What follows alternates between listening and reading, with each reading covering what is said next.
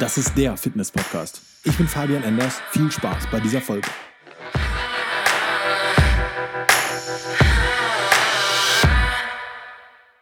Wie wichtig ist Muskelkater wirklich? Ich kenne viele, die nicht, nicht, nicht die Angst haben, aber die sagen, die gehen nicht gerne ins Training, weil die danach einen zu großen Muskelkater haben. Das kann ich verstehen. Das ist jetzt nicht das schönste Gefühl. Vor allem dann, wenn du jetzt in den ersten Trainingswochen bist und dich denk, dir denkst, warum tue ich mir die Scheiße an?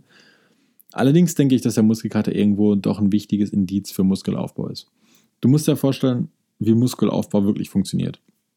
Du gehst ins Training, du bewegst deine Gewichte und dein, deine Muskeln kontrahieren. Also deine Muskeln, deine Muskelfasern und sowas, die drücken sich zusammen und das wird anstrengend. Dein Körper muss sich bewegen, dein Körper muss was leisten.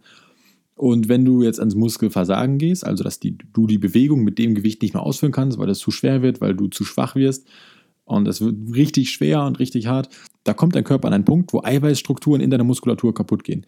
Diese Eiweißstrukturen werden dann in deiner Regenerationsphase, das heißt, wenn du zu Hause auf der Couch liegst und dein Eiweiß stürfst oder einfach nur so schläfst oder sonst was machst, da wird der Muskel dann wieder aufgefüllt mit mehr Eiweiß, weil du weil dein Körper gemerkt hat, okay, es wird anstrengender, wir müssen mehr leisten, da muss was, wir müssen wachsen.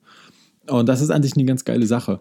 Das heißt, für mich ist der Muskelkater so ein Indiz dafür, dass du sagen kannst, okay, ich habe genug getan und ich habe genug getan, um einen Wachstumsreiz zu setzen, damit mein Muskel genug wachsen kann. Und ich finde, deswegen ist das ein geiles Indiz. Das heißt jetzt nicht, dass du auf Teufel komm raus jedes Mal 200 Übungen machen musst mit 20 Wiederholungen und 500 Kilo Gewicht und Knallgas und sonst was. Ich denke allerdings, dass Muskelversagen an sich ein sehr wichtiger Punkt ist, weil du auf diesem Punkt dann halt weißt, okay, ich habe genug getan und jetzt kommt der Muskelkater, also einen, einen Tag später kommt der Muskelkater, ich habe genug getan, mein Muskel weiß, dass er wachsen muss. Und ich denke, das ist ein wirklich wichtiger Punkt. Und das ist egal, ob du es mit wenig Gewicht machst oder mit hohem Gewicht. Ich denke einfach, dass dieses Muskelversagen und dass dieser resultierende Muskelkater unglaublich wichtig ist. Denn dann bist du sicher, dass dein Körper wächst. und wie gesagt, es ist eine unglaublich individuelle Sache, ob du es mit wenig Gewicht machst, mit viel Gewicht. Manche haben Gelenkprobleme, manche sind nicht so gut in der Ausführung, manche bewegen lieber sehr viel Gewicht. Ich denke, das muss jeder für sich persönlich herausfinden, welche Form da am besten ist. Und das geht dann auch wieder durch Arme vermessen, Umfang vermessen und sowas. Der eine bewegt sich eher lieber schwer, der andere bewegt lieber weniger Gewicht. Und das ist voll in Ordnung. Ich denke aber, dass das Muskelversagen und dass dieser, dieser Punkt, dass du sagst, okay, der Muskel ist jetzt komplett im Arsch, dass er wichtig ist. Da auch wieder, wie splittest du das Training richtig? Ähm, ich habe die Erfahrung gemacht, ein Vierer, Fünfer Split macht halt mega Bock, was, was das Pumpen angeht. Also das ist einfach schön, du hast ein gutes Gefühl im Muskel, du hast einen guten Pump, dein Muskel fühlt sich sehr aufgeblasen, das ist im Training einfach ein schönes Gefühl. Du bist dann halt kaputt, im besten Fall ist dein Muskel auch für eine Woche komplett durch und du kannst danach erst wieder trainieren. Die Erfahrung, die ich aber dann gemacht habe, ist, dass der Muskelkater nach zwei, drei Tagen aber auch schon wieder weg ist. Also wenn ich montags Brust trainiere, hast du Dienstag vielleicht Muskelkater Mittwoch vielleicht auch noch, aber Donnerstag halt schon nicht mehr. Wenn du jetzt aber einen Fünfer-Split machen würdest, hättest du dann ja ganz andere Muskeln, die du dann trainieren würdest. Dementsprechend bin ich zurzeit auf dem Dampfer, einen Oberkörper-Unterkörper-Plan zu fahren. Das heißt, ich trainiere an einem Tag meinen Oberkörper, am anderen Tag trainiere ich meinen Unterkörper. Und das mache ich immer dann, wenn ich merke, okay, ich habe keinen Muskelkater mehr. Das heißt, ich trainiere jetzt montags Oberkörper, dienstags Unterkörper, also Beine und solche Geschichten.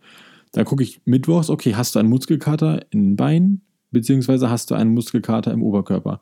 Und dann gucke ich, kannst du eins von beiden trainieren, weil ich würde niemals in den Muskelkater hineintrainieren. Das heißt, wenn du Muskelkater im Oberkörper hast, in der Brust, im Trizeps und sonst was, würde ich halt keine Übung dafür machen.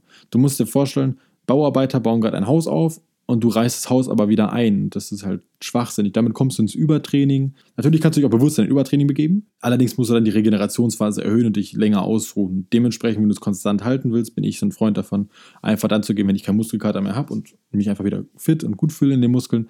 Und so würde ich es auch beibehalten. Allerdings ist das wieder eine unglaublich individuelle Sache. Ich finde zurzeit den Oberkörper-Unterplan gut. Ich habe aber auch jetzt vier Jahre zwischen drei, vierer und fünfer Split hin und her gewechselt. Ich denke, dass du für dich persönlich herausfinden musst, welches Training für dich am besten ist, beziehungsweise mit welchem du am meisten Muskeln aufbauen kannst.